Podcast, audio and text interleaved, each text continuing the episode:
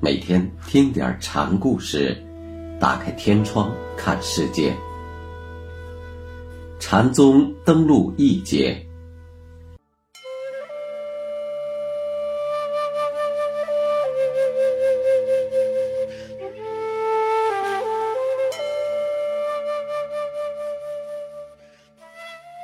今天讲南泉普愿禅师的第七个故事，题目是“平常心是道”。平常心是道，是南泉禅师的一句名言。道就在平平常常的生活中，而处处见道，处处以平常事机锋相射，考验徒弟。是南拳的特色。乔木的事是这样，斩猫的事也是这样。此外，尚有许多。有一位僧人正在饭后洗钵，禅师一把夺下，那僧空手站着。禅师说：“钵在我手里，你口中。”还喃喃的干什么？我们说过，多用夺净法点拨人，是南拳说禅法的一般特点。上述这则夺钵的事，是较典型的一例。夺了你的钵，是为你盛出个空来，可你心里还琢磨什么？不肯要这个空。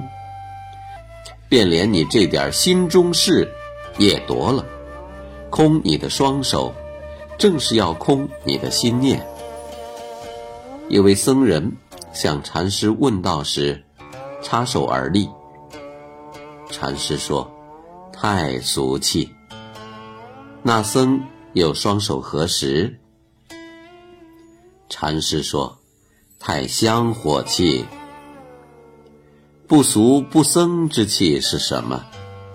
这也是用夺净的方法，而夺空了你，是要你去自己栽植出真性情。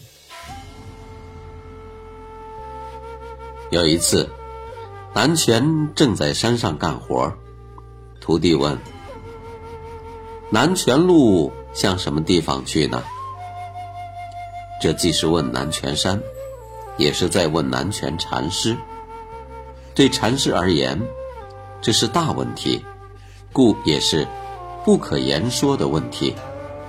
于是，禅师拿起自己的镰刀说：“我这把镰是三十个钱买的，不是问你的镰刀。我是在问南泉路向哪儿去。”僧道：“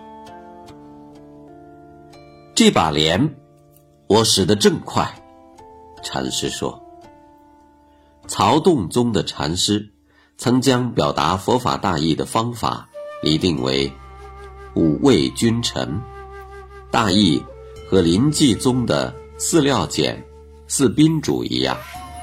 五味君臣有偏中正一项，大体是以。”有语中无语，来表达禅宗根本宗旨。禅师认为，所谓的佛法，充塞于内，超出人们想象力所能触及的范围，因此，人只能知见它的一部分。语言，不过是人意根和舌根的相互作用物。它根本就无法说清像什么是佛法这样超越的问题，他只能靠身心的体悟，说对了，也只是部分的，因此说不如不说，不如乱说，不说乱说可以阻止你的思维去肢解的认识它。庞蕴曾问石头西迁。